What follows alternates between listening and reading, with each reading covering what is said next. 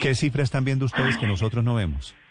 Para mí la esperanza, honestamente, porque era para este fin de semana, era para el cumpleaños de Bogotá y nos tocó posponerlo. No sé si eso lo sabía la audiencia y usted, pero lo teníamos planeado para el 6. Eh, lo pospusimos precisamente por el nivel de contagio.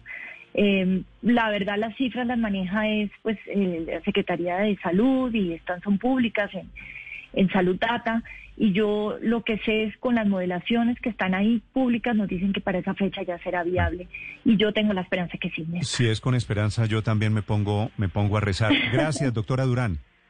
Los datos dicen que sí se va a poder porque explican que ya estamos pasando por la, la curva más difícil. Pues pero efectivamente, lo, los y momentos lo en Bogotá... otro, sí, pero es muy impredecible, es una enfermedad completamente impredecible. Ahora, lo otro es que el piloto a cielo abierto hace que sea viable eh, por estar precisamente al aire libre, en, espacios entre unos y otros prolongados, eh, nos permite que si bien hay contagio, que va a seguir habiendo en estos